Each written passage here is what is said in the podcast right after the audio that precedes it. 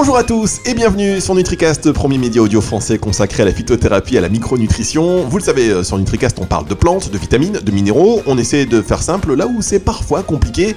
Apprendre et partager avec les acteurs du secteur et notamment les laboratoires et entreprises qui formulent, fabriquent ou distribuent des compléments alimentaires naturels, des huiles essentielles et même certains produits cosmétiques. Nous mettons en avant les meilleures pratiques afin que vous puissiez mieux comprendre ce que vous consommez et c'est une excellente occasion également de faire connaissance avec ces hommes et ces femmes passionnées par leur métier qui consiste à s'occuper de votre bien-être. L'émission du jour est intitulée Système immunitaire, es-tu là? Voilà, vaste sujet, euh, vous l'avez compris d'entrée de jeu. Et euh, notre euh, invité pour en parler est Patrick Martini, fondateur et président de Minty Lab, qui propose une gamme française alliant phytothérapie et fleurs de bac, entreprise basée en Provence, à Roquefort-la-Bédoule. Bonjour Patrick. Bonjour Fabrice. Ça, ça va bien? Oui, oui, super, super. Il fait beau et on est déconfiné, donc c'est super. C'est le bon moment pour parler du système immunitaire. Excellent moment. D'ailleurs, c'est toujours le bon moment pour parler du système immunitaire, à vrai dire. Alors, Très heureux de vous avoir euh, sur NutriCast. On a déjà parlé ensemble euh, il y a quelques mois du microbiote. Vous êtes donc astrophysicien de formation, ingénieur. Vous avez travaillé euh, dans notre technologie avant de revenir vers vos premiers amours, donc les plantes. Et vous avez, vous avez d'ailleurs fait l'école des plantes de Lyon, l'école de détoxination du docteur Morse. D'ailleurs, il faudrait qu'on en parle un jour parce que il est assez extraordinaire hein, comme, comme personnage. Et je crois que vous auriez plein d'anecdotes à nous raconter. Ah oui, oui, oui, c'est vrai qu'il est incroyable. C'est vraiment quelqu'un d'incroyable qui qui a vraiment, enfin, c'est vrai qu'il a suivi euh, euh, l'héritage de, Bernard Jensen, hein, mais c'est quelqu'un qui a vraiment poussé très très loin la logique, euh, l'alimentation et puis même la spiritualité quelque part, parce que ben, on va en parler dans cette émission hein, certainement, c'est que quand même le côté spirituel, connexion à la nature est extrêmement important pour Robert Morse. Effectivement, donc on en reparlera peut-être un jour. De toute façon, effectivement, on va en parler euh, aussi un peu de la spiritualité dans, dans cette émission, j'imagine, puisque système immunitaire es-tu là? Euh, c'est aussi le titre d'une conférence. D'ailleurs, c'est pour ça qu'on appelle cette émission euh, et qu'on a donné le titre à cette émission parce que ça vient d'une des conférences que vous avez données hein, il y a quelques temps, Patrick. C'est ça hein? Oui, c'est ça. C'est ça. C'est euh, bah, juste en sortie de déconfinement, beaucoup de gens se, se avaient peur. Et c'est vrai que la peur est quelque chose qui peut nous faire faire des choses complètement idiotes. Euh, je suis pas à l'aise non plus avec la panique, la peur panique. Et c'est pour ça que dans beaucoup de nos produits, nous utilisons des, fleurs de bac pour euh, justement euh, euh, essayer d'éviter ces, peurs. Hein, ou plutôt, quand on a un traumatisme, de changer une peur en expérience. Voilà le sujet de la conférence euh, Système immunitaire et tu là, c'est qu'il y avait beaucoup de gens qui se, qui commencent à, parce qu'ils sortaient, hein, ils avaient peur de la nature quelque part. Alors que mon message, c'est la nature nous veut du bien. Et oui, la nature nous veut du bien. Alors on avait fait une première émission sur le microbiote.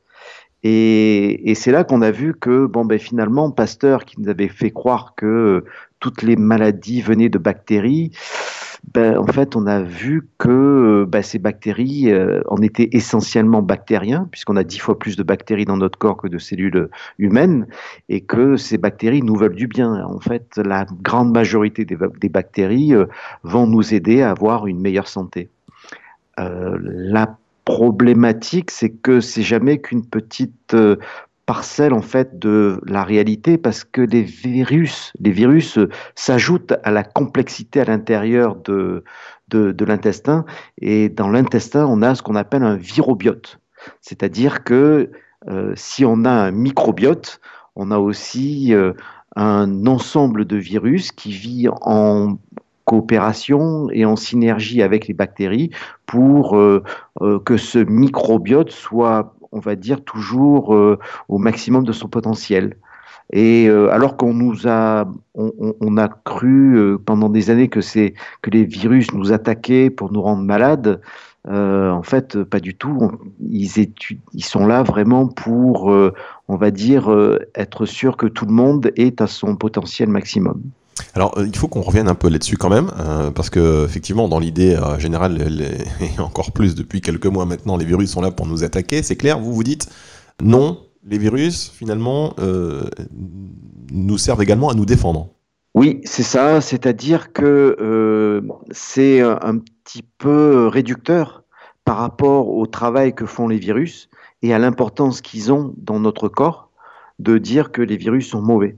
C'est comme de dire que les bactéries sont mauvais alors qu'on a dix fois plus de bactéries dans notre corps que euh, l'on a de cellules, euh, de cellules humaines. Il y a plus de mille fois de virus dans notre corps que de bactéries, et dix fois plus de bactéries que de cellules. Donc c'est pour vous dire euh, que c'est la synergie entre les virus, les bactéries et les cellules qui, qui, font que, qui font que nous pouvons vivre. Vous voyez ce que je veux dire? Oui, d'accord, effectivement. Donc, il y a euh, les cellules, les bactéries et, et, les virus. Et donc, c'est ce trio, ce trio Magic Team, qui est la synergie, en fait, de, de ce trio qui, permet, qui nous permet de, de bien vivre si l'équilibre, j'imagine, est respecté, si chacun fait son travail correctement. Exactement. C'est que le, le, but d'un virus, quelque part, c'est euh, que la nature aime pas vraiment les faibles. Donc le virus, il peut attaquer euh, et tuer une, une, une, cellule qui est affaiblie. Elle va permettre euh, la reproduction de ce virus, parce qu'un virus, ça c'est la grande question. C'est la grande question, c'est est-ce qu'un virus est vivant? Est-ce qu'il y a un papa virus, un maman virus, euh, et il faut un petit virus? Non, non, c'est pas comme ça que ça marche. virus, ah, d'accord. c'est euh, le virus. Euh, il faut revenir peut-être à la définition de la vie. Un organisme vivant, c'est quelque chose qui peut se reproduire tout seul, de manière autonome, qui crée sa propre énergie et qui a une voilà. Mais les virus n'ont pas ces capacités-là parce que le virus ne peut pas se reproduire tout seul, il est obligé d'utiliser un, hôte, c'est-à-dire que euh, il va rentrer dans une cellule et il va euh, hijacker, c'est-à-dire qu'il euh, il va se faire reproduire lui-même par la cellule. C'est la cellule qui fait des copier-coller du, virus et elle va, faire ça jusqu'à ce qu'elle en meure. Vous voyez et c'est ça qui, tue les cellules faibles. D'ailleurs, pour, pour le docteur Morse, le, virus est un moyen pour nous d'être beaucoup plus, euh, d'éliminer toutes les cellules faibles de manière à toujours pouvoir euh, être au maximum de la régénération. Quand les cellules meurent, en fait, elles sont remplacées par des cellules neuves. D'accord, alors le virus, par exemple, le virus euh, s'introduit dans, dans, une cellule. cette cellule va le reproduire, mais du coup, quand cette cellule meurt, il devient quoi le virus qui était dans la cellule? Le, ah, mais c'est que le, alors il y a plusieurs choses. Il y a, on va dire pour faire simple, hein, il y a deux cas de figure. Hein. Euh, le premier cas de figure, c'est le virus rentre dans la cellule. Euh, alors, il a différentes manières d'y rentrer. Et euh, la cellule va donc voir le, le petit... Parce que un, virus, il faut peut-être revenir là-dessus. Un, virus, c'est une protéine, d'accord? C'est une, protéine avec un petit morceau de, d'ADN ou de, d'ARN, en fait. Hein. Donc, euh, euh, à partir du moment où ce virus, pour une raison X ou Y, va rentrer dans la cellule, la cellule va voir ce petit morceau d'ADN comme quelque chose qui, un programme qu'elle doit refaire. Donc, elle va reproduire et faire des photocopies de ce virus. Et les virus vont petit à petit sortir de la cellule ou euh, vont sortir en tellement gros nombre que ça va tuer la cellule, ça va la faire rentrer, euh, enfin elle va, elle va, elle va mourir. Alors qu'eux vont euh, continuer à se propager. Et eux vont se propager, vont rentrer dans le corps parce que c'est les virus peuvent être assez petits, quoi. Hein, généralement c'est assez petit et ça, ça, ça, peut rester de manière euh, interstitielles, c'est-à-dire entre les cellules, assez facilement, jusqu'à ce que le système immunitaire euh, les élimine si besoin est. Mais euh, la chose aussi qui est un petit peu flippante et intéressante, c'est que la deuxième méthode que peut utiliser un virus, c'est non pas de, se faire reproduire par la cellule, mais il intègre lui-même le matériel génétique de la cellule. C'est-à-dire qu'il va s'intégrer euh, au sein de l'ADN de la cellule pour changer l'ADN global de la cellule. Et quand on regarde euh, notre ADN, on voit, et ça c'est assez flippant, hein, que euh, on a presque 8%, de notre matériel génétique qui, vient des virus dans notre ADN. 8% de notre matériel génétique qui, provient des virus dans notre ADN. C'est ça. Donc il y a vraiment un échange à ce niveau-là. Donc le, le virus, ou il tue la cellule, ou il a, il a fait, on va dire, changer. D'accord, il la colonise. Disons que on, peut dire que c'est un messager, euh, on peut voir ça aussi comme un messager de la nature, de manière à, à ce qui nous aide à euh, euh, à avoir d'autres fonctions. Euh, on ne sait pas, c'est un très très grand mystère. Hein. Tout ça, euh, on peut faire que des suppositions et, et je ne suis pas le, mieux placé pour faire une quelconque hypothèse. Je, fais juste, je répète ce que disent certains scientifiques qui se posent des questions. Ça fait que très très peu de temps qu'on connaît un petit peu ce qui se fait. On connaît on connaît moins bien le tube digestif que le fond des océans. Hein. Et c'est vrai que si ces dix dernières années, on a commencé à, voir que le microbiote, par exemple, était, intéressant et, et, il avait des fonctions qui étaient opposées à, à, nos croyances. Là, en fait, avec les virus, on, arrive à un degré de complexité encore plus haut, encore plus grand. Et c'est ça qui, pose problème depuis à peu près un an. Euh, depuis un an, on a ça fait depuis un an qu'on parle du microbiote et du virobiote et de l'interaction entre ces deux qui est extrêmement complexe et très dur à modéliser. Mmh, c'est clair qu'on entend euh, effectivement parler depuis un, petit moment maintenant euh, euh, du microbiote, alors moins du virobiote, et puis oui, effectivement, tout ce qui est l'étude de l'infiniment petit, et plus précisément là concernant cette partie de l'être humain, elle, est encore mystérieuse hein, pour vous, pour moi, enfin même pour la communauté scientifique et les experts qui ne sont pas toujours d'accord sur l'interprétation à en faire.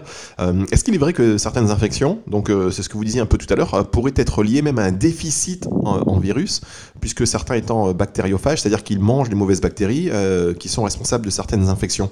Est-ce que donc un manque de, virus pourrait nous rendre malades euh, Oui, le virobiote euh, est quelque chose qui est naturel, donc qui est là pour nous faire évoluer et pour nous, nous aider. c'est vrai que c'est, on peut dire que le, le, la grande majorité des virus sont bactériophages, c'est-à-dire qu'ils habitent euh, dans les, bactéries. Euh, mais c'est assez flippant quand même, dans le sens où on peut se demander qu'est-ce, qui est-ce qui est aux commandes hein euh, donc, les virus peuvent transférer des morceaux d'ADN entre les bactéries ou les forcer à produire des toxines, à modifier leur métabolisme, etc., etc. Donc, c'est comme si elles avaient en quelque sorte le droit de vie ou de mort sur les bactéries. Et ces, ces bactériophages euh, jouent un rôle majeur dans l'équilibre du microbiote. Hein. Et même moi, je me pose la question, en fait, euh, c'est qui qui est aux commandes hein? Et si c'était eux qui agissaient sur notre appétit, euh, nos goûts alimentaires, notre personnalité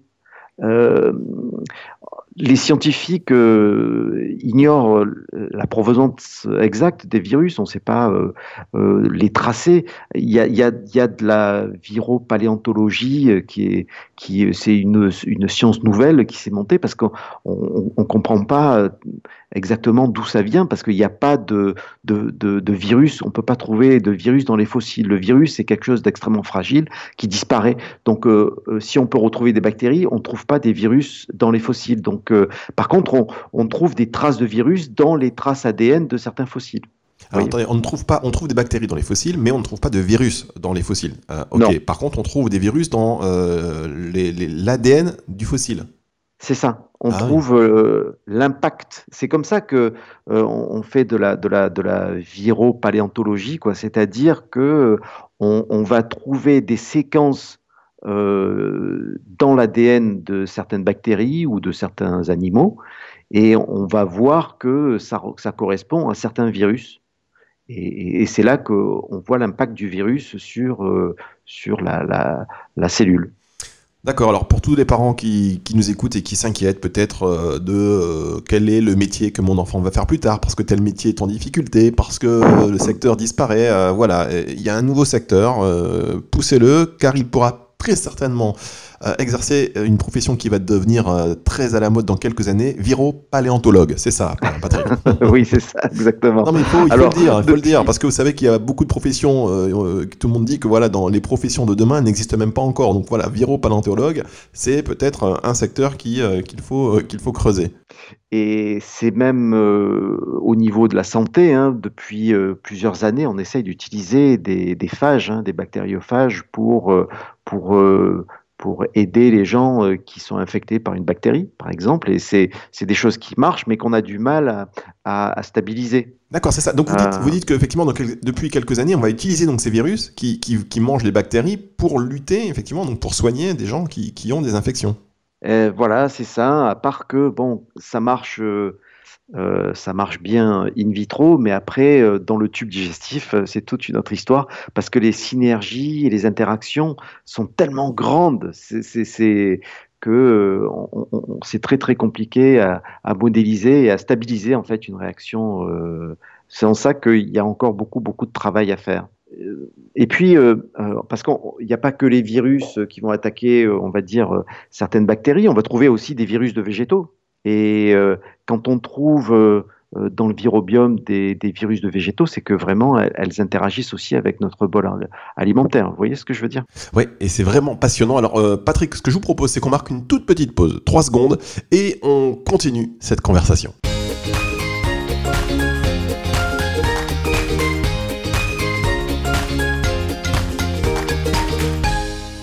Patrick Martini est avec nous aujourd'hui du laboratoire Minty pour parler euh, du système immunitaire. Système immunitaire, es-tu là? On a parlé euh, du virobiote, on en parle d'ailleurs, de ses mystères, de ses complexités. Euh, vous avez noté cette nouvelle profession viropaléontologue et là on parlait des virus maintenant chez les végétaux. Vous avez commencé à, aller sur ce, sur ce terrain, Patrick. Exactement, c'est que toutes les cellules vivantes euh, sont quelque part contrôlés euh, par, par euh, des virus. Il reste quand même cette grande interrogation, est-ce que le virus est vivant ou pas? Quel est son impact sur la vie? Parce qu'il est énorme. Et comment il fait pour, pour nous faire évoluer?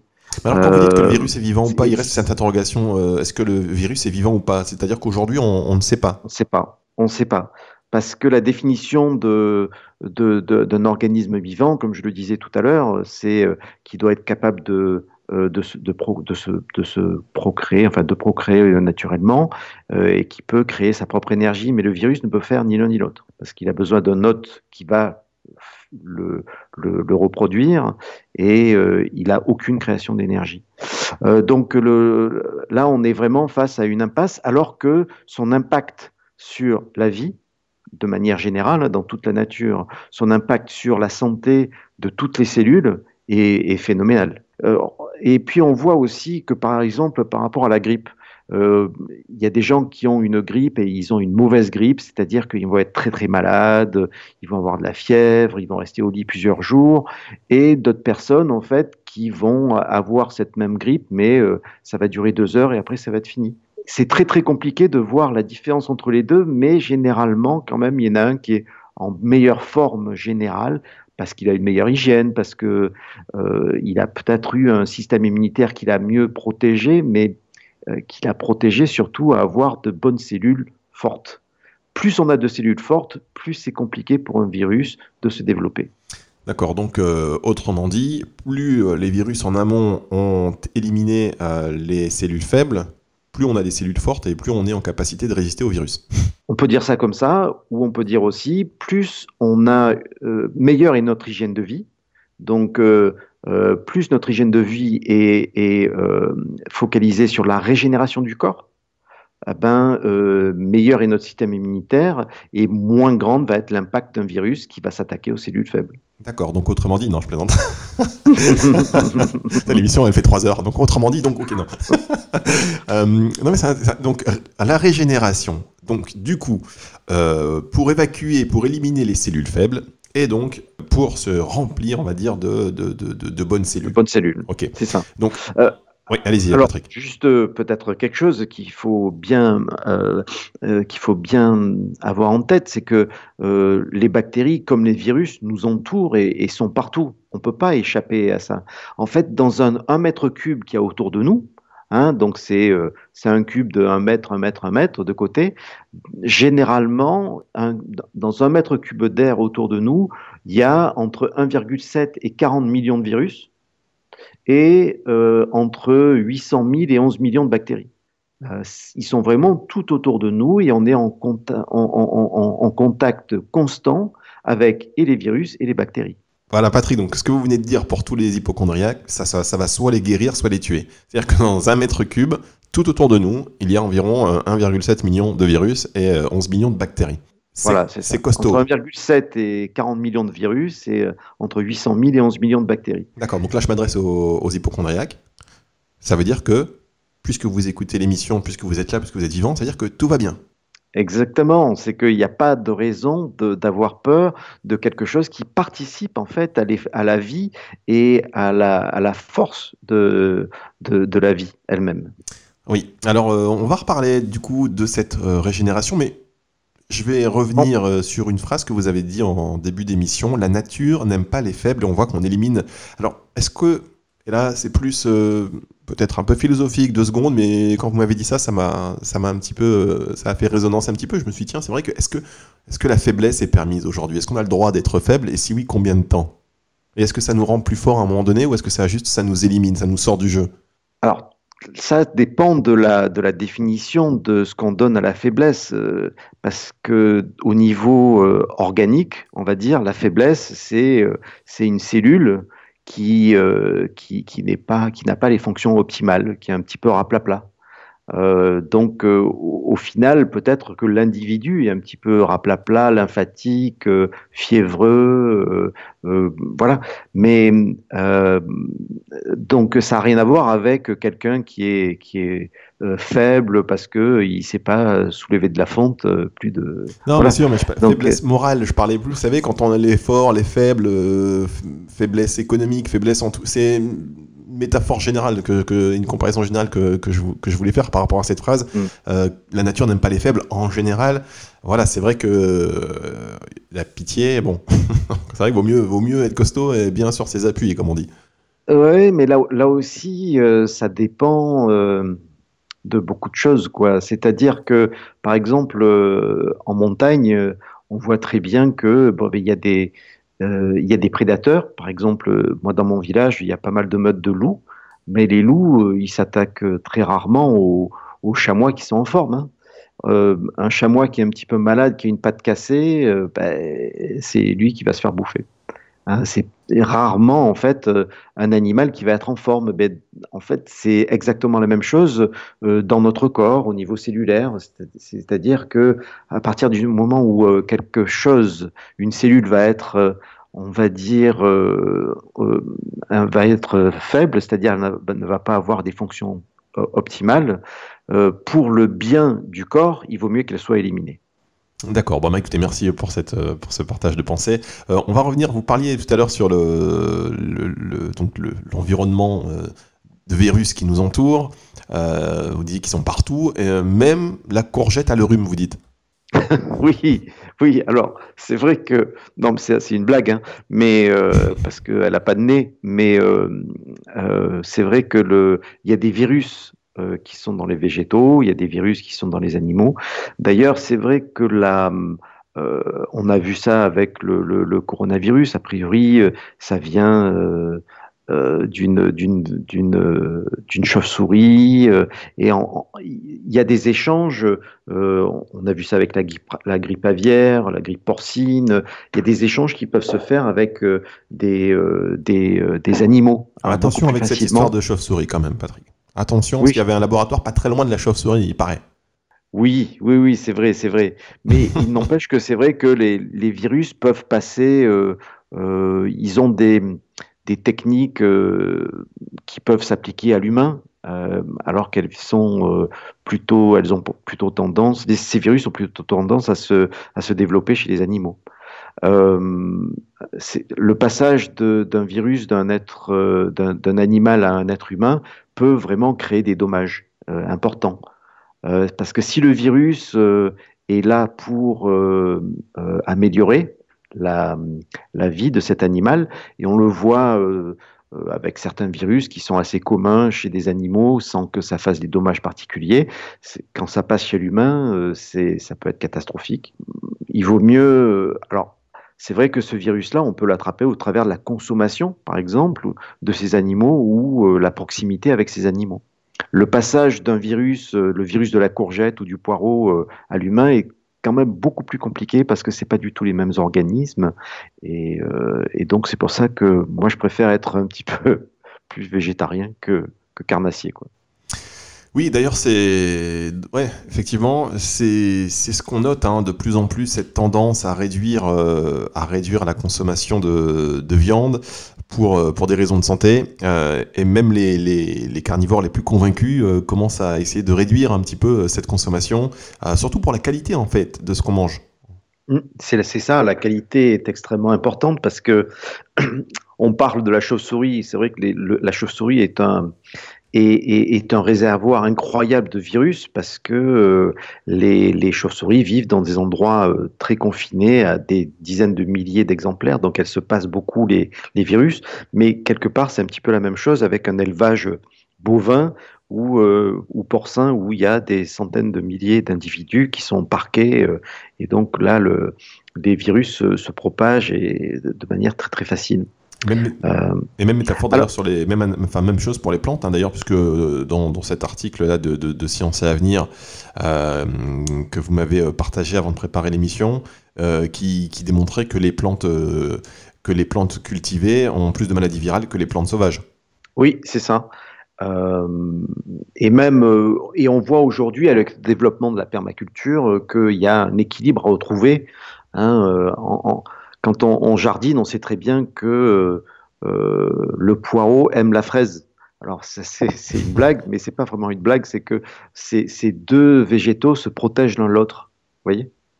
Et euh, ça. dans la permaculture, on va utiliser et, espacer, mais aussi euh, utiliser des espèces amies qui vont se protéger les uns les autres. D'accord, très bien. Alors Patrick Martini, je voudrais qu'on parle maintenant du système immunitaire, donc, enfin on en a parlé, mais on va continuer, mais sur, sur la, son fonctionnement, euh, et peut-être présenter euh, rapidement ce qu'est euh, l'immunité euh, innée, notamment l'immunité acquise, pour aller après vers la, la, régénération des cellules. Alors, on va pas faire un cours hein, là-dessus sur le, le, système immunitaire, mais le système immunitaire est vraiment fondé sur deux systèmes différents euh, en fait, moi, j'en rajoute un troisième qu'on va parler un, petit peu plus tard. Mais en gros, euh, euh, les défenses du corps humain, il y, a des, globules blancs, des phagocytes, des protéines du sang, des anticorps, etc., etc.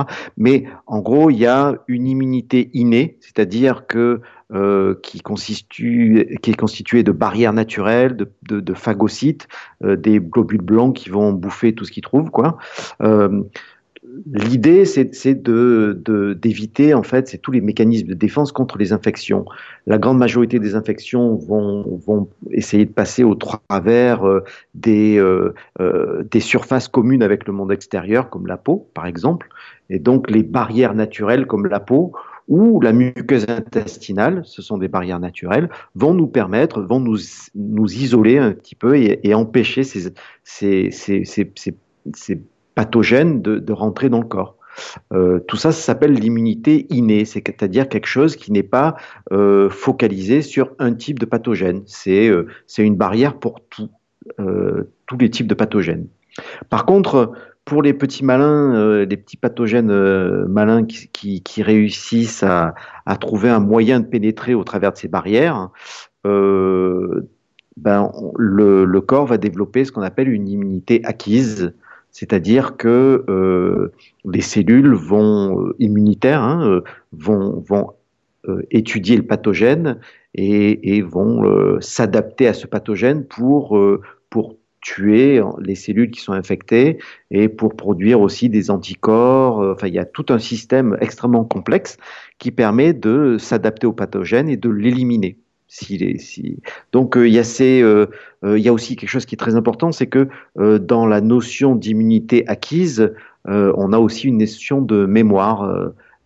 donc à partir du moment où on a eu une infection on, par un virus, hein, ben, on voit que le système immunitaire peut apprendre alors il y a des différentes cellules, ça s'appelle les cellules B, les cellules T, ont des, des, mémoires qui se permettent, qui nous permettent de, se rappeler des microbes euh, ou des virus envahisseurs pendant des années et des années.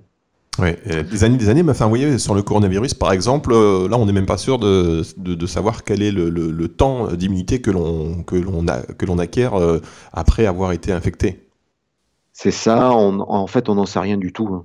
Euh, ça, c'est des choses qui vont être définies au fur et à mesure, euh, et seulement l'étude va nous permettre euh, de voir si c'est comme d'autres maladies. voilà, il y a eu un coup et puis après c'est fini, ou alors ça va être chronique. On n'en sait pas encore grand-chose. Mais là, avec l'arrivée de l'hiver, ben, on, va, on, va vite le savoir. Alors évidemment, on croise on les va Vite le savoir. on va vite le savoir. on va vite le savoir. On croise les doigts. Mais alors justement, est-ce que l'idée d'un vaccin, sans vouloir rentrer dans la discussion du vaccin, mais juste comme ça, une tendance, euh, est-ce que l'idée d'un vaccin sur un virus qu'on connaît mal, finalement, c'est pour vous, c'est une bonne idée, une mauvaise idée à travailler euh? Moi, je, suis pour l'immunothérapie, hein, il n'y a pas de souci avec ça. Euh, ce qu'on pratique, nous, au laboratoire, c'est un petit peu différent, dans le sens où on, collecte des pathogènes qu'on va diluer homéopathiquement. ça s'appelle de l'homéoprophylaxie. Donc on, produit de... Encore un mot simple. Hein. C'est la même idée qu'un vaccin, mais c'est homéopathique et ça n'a pas d'impact négatif sur le, corps, c'est-à-dire que ça ne donne pas de, maladie, parce que c'est quand même une dilution, euh, une très haute dilution. Euh, à partir du moment où le, le corps a une information hein, sur un pathogène, c'est vrai qu'il va développer, ou il va se il va focaliser son système immunitaire euh, sur, euh, sur ce pathogène-là. Moi, depuis des années, c'est vrai qu'on a une manière un petit peu décalée de travailler sur euh, le système immunitaire, mais, mais pour moi, il n'y a pas vraiment de problème sur la puissance de frappe de notre système immunitaire. J'ai toujours trouvé que notre système immunitaire avait une capacité incroyable à éliminer et à détruire complètement les pathogènes. Et pourtant, on tombe malade parce que hmm, c'est pas évident euh, aujourd'hui dans un milieu toxique euh, pour que le système immunitaire s'y retrouve. On en est, je crois, à notre millionième produit chimique euh, inventé par l'homme. Et quand ces produits chimiques se retrouvent dans l'intestin, où se passe près de 80% de notre immunité, en fait, le système immunitaire, il ne sait pas quoi faire avec ces molécules-là. Donc, plus on vit dans un milieu toxique, plus on a un système immunitaire hésitant. Il sait plus trop reconnaître le, bon du mauvais, le, pathogène du saprofite, ou le moi du non-moi, qui est aussi la définition de la maladie auto-immune. Donc c'est vrai qu'il est tellement perturbé qu'il va se retourner contre euh, le corps lui-même. L'intérêt de, faire attention à son environnement extérieur, mais l'environnement intérieur, et alors puisqu'on parle euh, ici de phytothérapie, euh, donc, de plantes, euh, de, de, micronutriments, quelles sont les plantes par exemple qui pourraient euh, nous aider à renforcer cet environnement euh, interne? alors évidemment, vous allez me dire, enfin les facteurs c'est l'alimentation, etc., etc. Mais ce qui peuvent nous aider donc à renforcer cet environnement interne, à renforcer la muqueuse intestinale, la, barrière de la peau, pour, pour, voilà, pour mieux lutter et, mieux soigner son organisme. Alors, on, va en arriver là. Hein. on va, on va, je vais vous donner un petit peu les, les, cinq piliers hein, euh, de, de, la de l'immunité. Ah. Euh, mais avant tout, il faudrait quand même que je termine là-dessus, c'est que sur, euh, sur l'homéoprophylaxie, c'est-à-dire cette technique qui permet de faire ce genre de, de vaccin, on va dire homéopathique, ça renforce pas l'immunité, ça renforce la vigilance en fait du système immunitaire. Et ça, c'est une notion très nouvelle dans la médecine aujourd'hui. C'est pas de renforcer, d'apprendre euh, l'armée euh, invincible en fait de notre système immunitaire à être plus forte, mais c'est surtout d'être plus vigilante. Et, et, je vous dis, c'est un domaine qui se développe de plus en plus. C'est comment rendre le système immunitaire plus performant, plus vigilant. Donc, euh, nous, la solution au labo, c'est un produit qui s'appelle Immunocat, qui, fait, qui fait des merveilles depuis euh, des années, hein, depuis presque 20 ans. Et en injectant, en fait, en prenant pendant, euh, sous forme de gélules, ces dilutions pathogènes, ben, ça va lancer une, alerte rouge dans le, dans le corps et, il va dire oh là là, je suis attaqué par un streptocoque, par la grippe, par euh, des choses comme ça. Il va vraiment se focaliser sur ce qui est pathogène et il va oublier un petit peu le reste qui le rend hésitant. Donc euh, voilà, avant d'arriver à cette troisième étape du système immunitaire, je voudrais dire que quand même la vigilance du système immunitaire est, quelque chose d'extrêmement important parce qu'aujourd'hui notre système immunitaire est surpuissant. Je comprends effectivement ce que vous dites, c'est qu'il faut que finalement qu'il ait une bonne information plutôt qu'envoyer l'armée, voilà, avoir une bonne information, euh, donc être, être vigilant et avoir une bonne connaissance euh, de ce qui peut nous attaquer, bah, ça permet de bien réagir et d'avoir avec une, une, voilà, une réaction appropriée à une attaque précise, en fait. C'est ça, c'est ça. Donc le, le, système immunitaire, il est là, il, a, il est présent, il est surpuissant, mais des fois, il est hésitant. Donc, euh, ce qu'on fait au labo, c'est quelque chose qui n'aurait pas de sens il y a 100 ans, hein, parce que euh, on n'avait pas l'environnement toxique euh, qui, diminue en fait les fonctions immunitaires aujourd'hui. donc, cette notion de vigilance, elle est, elle est importante. il y a une nouvelle notion aussi, il y a une nouvelle étape du système immunitaire qui s'appelle l'autophagie et qui n'est pas très très connue, c'est-à-dire que à certaines périodes de la vie ou dans, dans un certain environnement, le système immunitaire il va, il va déployer des forces incroyables pour, pour nettoyer dans le corps tout ce qui sert à rien. Euh, donc l'autophagie, ça veut dire euh, manger, euh, se manger soi-même, en gros. Hein. Mhm. Et c'est quelque chose qui, qui va être stimulé, par exemple, quand on fait un jeûne. Euh, et que le corps n'a plus d'apport hein, via l'alimentation, via la nourriture, eh bien, il va recycler tout ce qui sert à rien. Euh, donc euh, des cellules qui, des cellules cancérigènes par exemple, ou des cellules qui, qui sont affaiblies, ou les virus, les bactéries, les choses comme ça qui ne servent à rien. Alors là, il va les, phagocyter et les réutiliser pour l'utiliser comme, bah, comme source d'énergie. Et, ça, c'est quelque chose qui est extrêmement intéressant au niveau de la, de la santé, euh, parce que euh, quelque part, c'est euh, c'est depuis récemment hein, qu'on mange deux, trois repas par jour. Quelque part, euh, euh, je sais pas, les les les, les hommes des cavernes, ils mangeaient pas tous les jours. Hein, ils mangeaient mangeaient euh, plusieurs fois par semaine, ou même euh, les soldats romains, euh, mangeaient une fois par jour, c'était le maximum.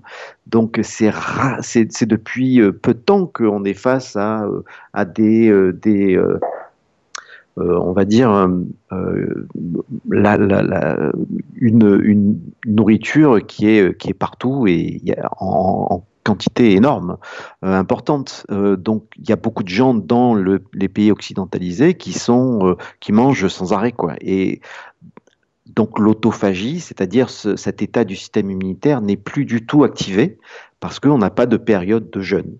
Alors il y a cette méthode ou cette mode actuelle, mais c'est pas vraiment une mode, hein, c'est vraiment un outil de santé qui est le jeûne intermittent qui permet justement au travers d'une période de jeûne de 16 heures, de stimuler l'autophagie dans le corps et l'élimination par le système immunitaire de cellules, de bactéries ou de virus qui ne nous servent à rien. D'accord. Et d'ailleurs, euh, dans, euh, dans, certaines philosophies, voilà, il faut manger deux fois dans la journée. Comme vous le disiez, enfin là, on mange trois fois depuis un certain temps. Ce sont des habitudes, euh, effectivement, on pourrait les, les, contester. Mais dans certaines philosophies, justement, ayurvédiques, il faut manger à 10 heures du matin et 19 heures le soir. C'est tout.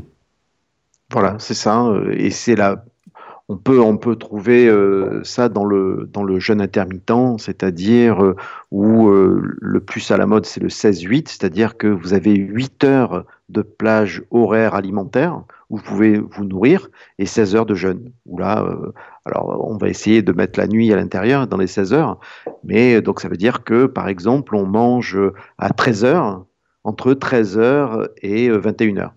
Et en dehors de cette plage horaire-là, on ne mange rien. Alors vous parlez de dormir, mais on retrouve aussi dans, ces jeunes hein, l'importance de, l'activité et de ne pas rester voilà, affalé et puis euh, végéter en attendant que ça se passe. Moi, j'encadre aussi euh, des jeunes un petit peu plus longs. Hein. Je, prépare les gens à des jeunes de trois jours, euh, des petits jeunes comme ça, qui sont vraiment intéressants pour, pour aller taper dans la graisse. Et c'est vrai que dans ces jeunes-là, on, reste très actif. Hein. Il faut être très actif pour, euh, euh, pour faire rentrer le corps dans un état qui s'appelle l'état de cétose, c'est-à-dire que euh, on va changer le gras de notre corps en sucre de manière à, nourrir notre corps. Et c'est là qu'on va taper en fait dans le gras. Et c'est quelque chose qui auquel on n'est pas habitué, alors que l'Homo sapiens est un peuple nomade, donc qui, euh, allait d'un point A à un point B, des fois sans manger pendant des semaines. Donc on a cette capacité de stocker euh, les sucres, de les changer en graisse et de les réutiliser pour nous nourrir euh, et, et, continuer à avancer sur le chemin en, en quête de nourriture. On est tous, enfin l'Homo sapiens est euh, une race nomade. Hmm, oui, enfin aujourd'hui un petit peu moins quand même, mais, mais... Euh, du coup donc cette idée de alors c'est jeune donc c'est pas des visées uniquement de perte de poids, c'est ça va au-delà. Ça va au-delà, hein, ça va au-delà parce que à tous les niveaux on voit que le jeune va améliorer certaines fonctions et va permettre d'avoir un système immunitaire hyperactif qui va qui va donc on va déclencher l'autophagie. Et, ça, c'est vraiment quelque chose de très très bénéfique euh, euh, sur quelques jours. Hein. Euh, je dis pas de jeûner sur des, des, des, mois et des mois. Il y a certaines expériences aussi qui sont très très intéressantes, qui ont, qui ont montré que le jeûne, dans certains cas, pouvait... ça, c'est des études qui ont été menées au sein de, de l'Institut psychiatrique de Moscou, mais aussi au Japon. Euh, avec 25 jours de jeûne, en fait, 70% des, des fous hein, qui étaient enfermés euh, redevenaient euh, normaux. essentiellement les, les, schizophrènes, etc. etc. donc ça, ça, ça, montre les bénéfices que ça a sur la, la régénération du corps et sur, on va dire, la bonne nourriture apportée à nos cellules. Quoi. D'accord, c'est ouais, c'est intéressant, c'est intéressant. Et, la fin dans tout ça? La fin, c'est-à-dire la fin de l'histoire ou la non, fin la fin, FIM, la fin dans tout ça, la satiété, bien là, c'est ça. C'est-à-dire qu'est-ce qu'il faut écouter son... Est-ce que euh, à bout de 6 heures j'ai faim, j'écoute mon corps, je mange Ou est-ce qu'au bout de 6 heures j'ai faim, je lui dis calme-toi, attends un petit peu? Euh, C'est euh, c'est c'est une bonne question. Hein. Euh, pour moi, euh, la 16 est vraiment une source de liberté. Euh, donc, il, faut, il faut rassurer son corps et dire que, bon, ok, après 6 heures, tu n'as pas mangé, mais c'est pas grave. De toute façon, il y a à manger après. il faut se concentrer. Moi, je mange qu'une fois par jour, sauf le jeudi où je mange pas. et c'est vrai que mon corps est rassuré et n'a pas de problème avec ça particulièrement. Euh, donc c'est vraiment un problème de, confiance et de, et, de, et de contrôle et d'éviter de, développer ses peurs de ne pas avoir assez. la 16 est vraiment euh, quelque chose qui apporte de la liberté. Ça aussi, ça dépend aussi de, de l'environnement, parce que c'est beaucoup plus facile, enfin c'est beaucoup plus facile, c'est moins difficile euh, d'expérimenter ou d'adopter ce genre de, pratique quand on est dans, dans, des groupes euh, qui le font aussi, quand on n'est pas seul, parce que quand vous êtes en famille, par exemple, avec euh, les enfants euh, et puis votre, votre conjoint ou votre conjointe, c'est sûr que quand tout le monde dit à table et vous dites bah non, serre-moi un verre d'eau, ou bah non, je vais me servir un verre d'eau, ou c'est compliqué hein, d'entamer cela dans, si l'environnement, on va dire, ne nous accompagne pas. Tout à fait, tout à fait. C'est vrai que c'est pas évident, mais dans le sens, euh, dans le cadre d'un jeûne intermittent, euh, il s'agit seulement de sauter le petit déj. Hein. Donc c'est pas non plus euh, oui, pas quelque chose qui est pas, voilà, c'est quelque chose qui, est faisable. Alors Patrick, on a vu avec vous les trois phases du système immunitaire, l'inné, on a parlé du système immunitaire acquis, on a aussi parlé un instant là de d'autophagie, et dans un tout petit instant, vous allez nous révéler, Patrick, les cinq piliers incontournables pour avoir un bon système immunitaire.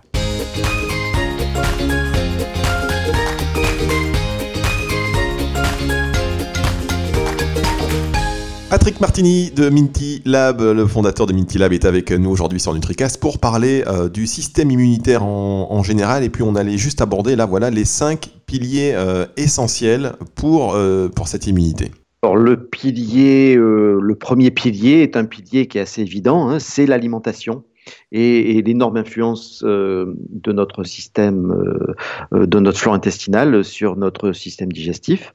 Qu'est-ce qu'on va dire? Ben, En fait, c'est qu'il faut une nourriture essentiellement basée sur des, des fruits et des légumes, hein, plutôt bio évidemment, ou du moins sans traitement avec des produits phytosanitaires dangereux comme le glyphosate, même si on ne peut pas dire que c'est dangereux officiellement. Pas besoin de, de manger de, de, viande tous les jours. Hein, deux fois par jour de viande, c'est le maximum. Hein, c'est pas quelque chose qui, est, qui est extrêmement euh, par semaine. Hein, euh, pas besoin d'en manger tous les jours. Pourquoi? Parce que euh, quelque part, c'est vraiment les fruits et les légumes qui apportent les, les, les minéraux et, et, les vitamines dont on a besoin. il faut faire très très attention aux aliments qui ont un fort indice insulinique, c'est-à-dire qui vont euh, nous obliger à produire beaucoup d'insuline. Euh, donc tout ça, c'est typiquement des produits euh, qui sont très très forts en, on va dire, en sucre lent, euh, donc essentiellement à base de blé, donc le pain, les pâtes, les pizzas, les gâteaux, etc. C'est quelque chose qu'il faut quand même. Euh, euh, alors, ça ne veut pas dire qu'il faut les éliminer, mais il faut faire très attention à ne pas avoir une alimentation essentiellement basée sur ce type de, de, de sucre. Euh, le sucre des, euh, du blé, hein, c'est l'amidon, et c'est en fait des quantités phénoménales de sucre qui vont se, se, déverser dans le corps, et le corps va être obligé de d'avoir de, de, fortes productions insuliniques euh, afin de, de, cacher en fait ce sucre dans le sang, de le cacher dans les cellules, à l'intérieur des cellules, pour éviter d'avoir bah, les problèmes que crée le sucre dans le sang, euh, euh, en commençant par le diabète, les gangrènes, etc. etc. Euh, il est important aussi de, varier son alimentation. je vois ça aussi avec beaucoup de patients qu'on a ici au laboratoire, des, gens âgés qui mangent toujours un petit peu la même chose. On voit que quelque part, ils ont de plus en plus de mal de manger d'autres choses parce que leur, leur flore intestinale s'est affaiblie dans le sens où il y a moins de souches euh, et qui va leur permettre de, digérer moins de choses. Donc euh, il faut vraiment varier son alimentation. Euh, en cas de, de, maladie dégénérative, on va dire, hein, il faut se rappeler qu'il n'y a rien de plus puissant que que des jus, des jus verts notamment. Hein, donc il ne faut pas euh, hésiter à, abuser en fait des jus, notamment des jus verts, euh, dans, l'alimentation. Euh, le, jus de base, c'est quand même carotte, pomme, gingembre. C'est vraiment le, jus de base de santé pour, euh, pour, euh, pour retrouver, euh, on va dire, toutes les vitamines et les minéraux dont on a besoin. Donc, pas hésiter dans l'alimentation saine à rajouter des, des, des, plantes comme le gingembre, le curcuma, l'ail, qui est une très très bonne source de, de soufre. Le zinc, hein, c'est important. on va le trouver dans les fruits de mer, les foies d'animaux, mais aussi dans le pain sec, le cacao ou les noix de cajou. Euh, l'oméga 3 aussi, les, oméga 3, euh, euh, surtout les acides gras, on va trouver dans les poissons gras, les huiles de poisson. La vitamine C, alors là, vous pouvez y aller, hein, vous pouvez prendre euh, vous pouvez vous supplémenter en vitamine C, mais c'est euh, une vitamine qui est extrêmement importante pour le système immunitaire. Mais vous allez les trouver facilement dans les fruits et les légumes, euh, le kiwi, le poivron, l'orange, la papaye, etc. C'est des choses dont on peut abuser. Il n'y a pas de dose vraiment trop importante de vitamine C. Si on, consomme trop de vitamine C, on va l'éliminer naturellement. Il y a quelque chose aussi important qui est la vitamine D. Euh, donc si l'exposition au soleil en est la principale source, on peut aussi la trouver dans certains aliments comme l'huile de foie de morue, euh, le maquereau, le saumon, le hareng, le jaune d'œuf, euh, certains champignons. il ne faut pas hésiter à se, si on, il fait pas on est dans une zone où il fait pas très beau, où on est trop en intérieur, où on n'a pas la, chance de, pouvoir sortir un petit peu torse nu euh, dehors euh, et profiter du soleil, euh, il faut pas hésiter à supplémenter, à se supplémenter en vitamine D. Donc ces quatre éléments-là sont extrêmement importants pour le système immunitaire zinc, oméga 3, vitamine C, vitamine D. D'accord, zinc, oméga 3, vitamine C, vitamine D, ok. Et ensuite, le, donc le, deuxième pilier? Donc le deuxième pilier, c'est l'exercice physique. Euh, c'est alors l'exercice physique a, des bénéfices hein, sur la santé, sur le système cardiovasculaire, sur le maintien du poids, sur la solidité des os, sur, sur le travail sur la coordination. Euh, mais bon, euh, vous savez que au laboratoire, on est très très orienté sur, euh, euh, on va dire, la régénération du corps et le bon état du système lymphatique.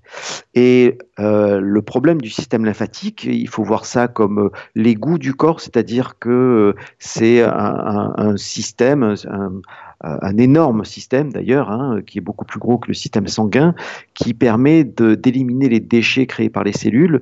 Eh ben, ce système lymphatique n'a pas de cœur. Euh, donc les déchets, euh, pour aller de votre petit doigt à vos reins, par exemple, euh, ne peuvent circuler que via l'effort physique, l'activité et le mouvement. par exemple, il faut marcher au moins 25 minutes par jour hein, pour faire un tour de lymphe, c'est-à-dire que toute notre lymphe soit filtrée une fois. Mais ça c'est important parce qu'on dit toujours oui il faut marcher 25 minutes par jour, on nous dit jamais pourquoi, donc vous dites pour faire un tour de lymphe. C'est ça, c'est pour que la lymphe puisse être filtrée. Euh, le, le, système lymphatique marche uniquement sur du, ce qu'on appelle le péristaltisme, c'est-à-dire euh, l'avancée des déchets au travers de, de, de contractions de muscles euh, qui font avancer petit à petit les déchets euh, là où ils, où ils, seront éliminés. D'accord. Est-ce que c'est pareil pour la musculation ou c'est il faut bouger, enfin faire aller, être en mouvement, et faire des kilomètres ou est-ce que quelqu'un qui fait de l'exercice physique à la maison par exemple c'est pareil? Alors c'est tout à fait euh, pareil. Hein, donc on, alors le mieux c'est c'est une marche forcée hein, pendant 25 minutes. Après euh, la musculation c'est des choses qui vont être intéressantes euh, pour on va dire et c'est important hein, pour le mental, pour les hormones de croissance, pour les endorphines, les hormones euphorisantes qui vont empêcher de, de ressentir le la, la, la douleur. Donc c'est aussi intéressant de faire un exercice continu pour que notre cerveau libère ses, endorphines.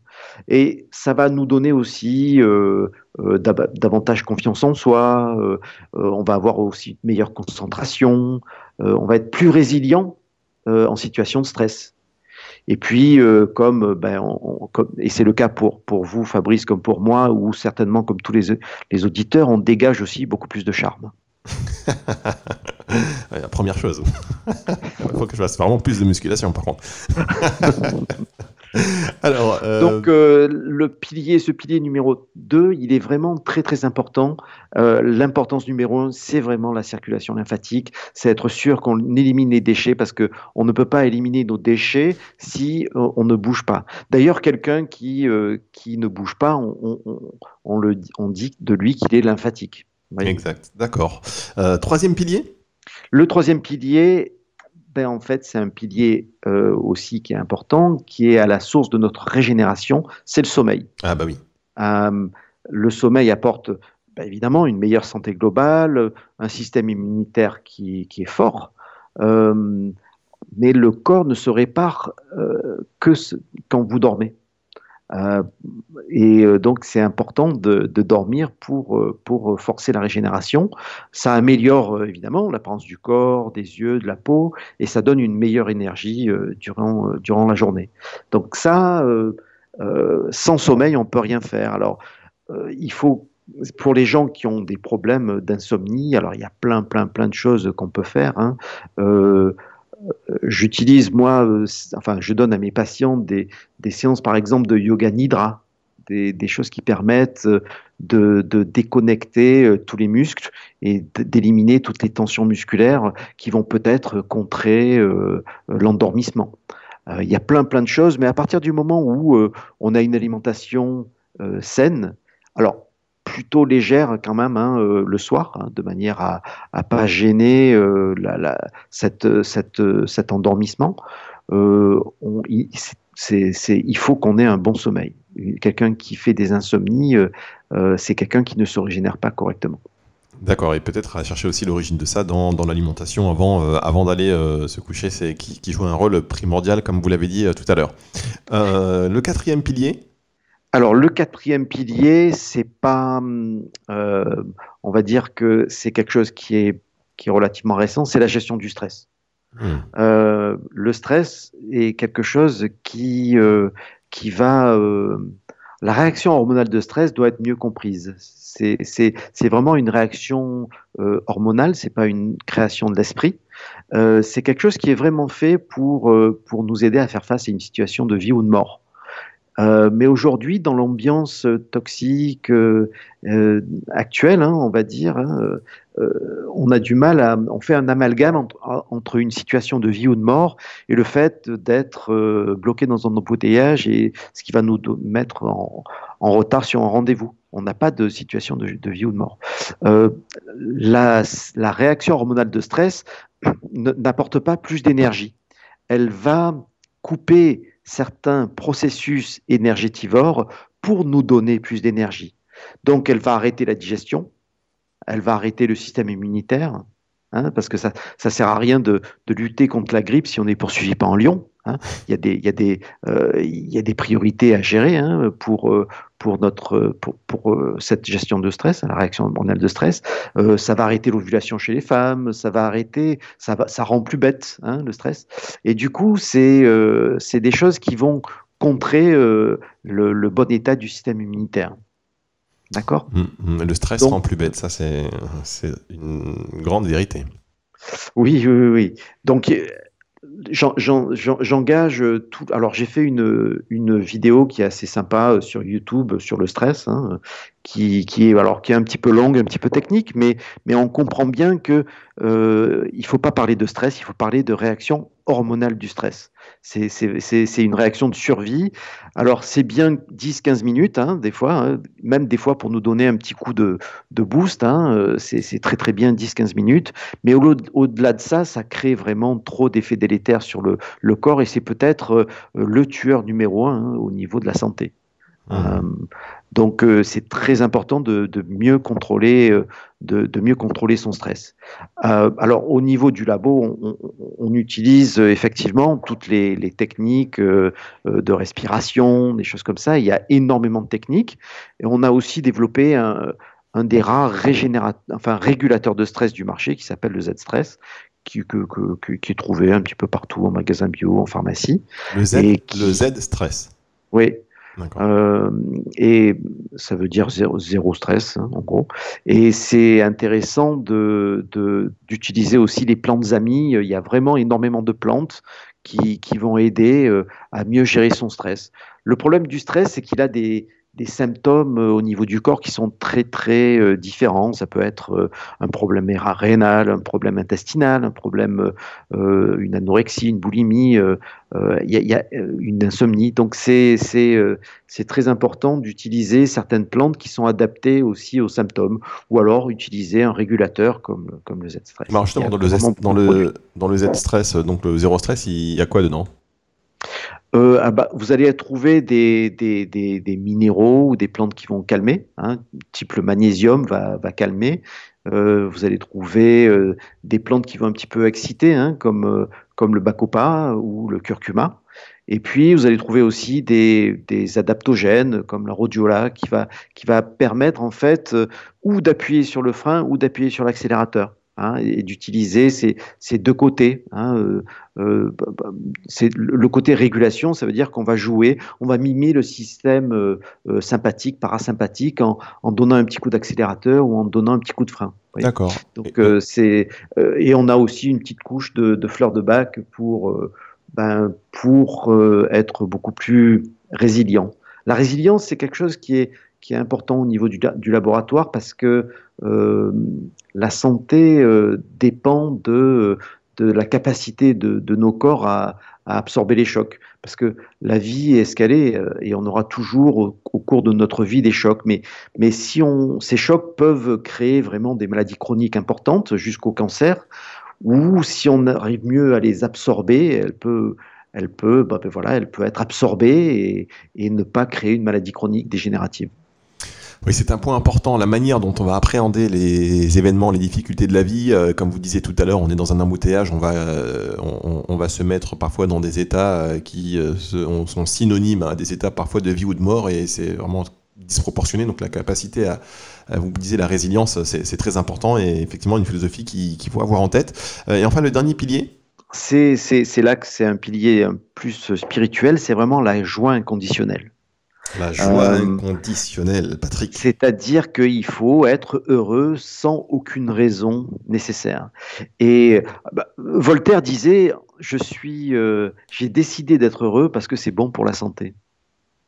Et euh, c'est que c'est cet état de joie, c'est un état, hein, c'est un état qu'on décide le matin en se levant, va, va mettre le corps dans un état hormonal vraiment favorable à, un bon, une bonne régénération du corps et un bon état du système, euh, du système immunitaire. Euh, c'est quelque chose qui est, euh, qui est éminemment, éminemment spirituel, qu'il ne faut pas minimiser. Le fait de se sentir heureux, connecté aussi à la nature, il faut plus avoir peur de sortir. Hein. C'est bon, on peut, aller dans les parcs, on peut sortir, respirer au grand air, euh, enlever le masque. Hein, quand on est en forêt, il n'y a pas de raison d'avoir un masque quand on est entouré par les arbres. Il faut vraiment s'oxygéner euh, et, être heureux euh, d'être retrouver cette connexion avec la nature. Ouais, vous avez raison, et c'est aussi, euh, donc, ça commence, euh, donc, euh, vous le disiez tout à l'heure, dès qu'on se lève le matin, parce que parfois on se lève, on est un peu ronchon, là, non, il faut se forcer, enfin, oui, il faut se faire un peu violence et, sortir du lit avec, avec la pêche, et puis au moins le, sourire, en se disant, voilà, on va attaquer cette journée et la mordre à pleines dents, plutôt que de sortir à contre, un petit peu à, à contre-coeur.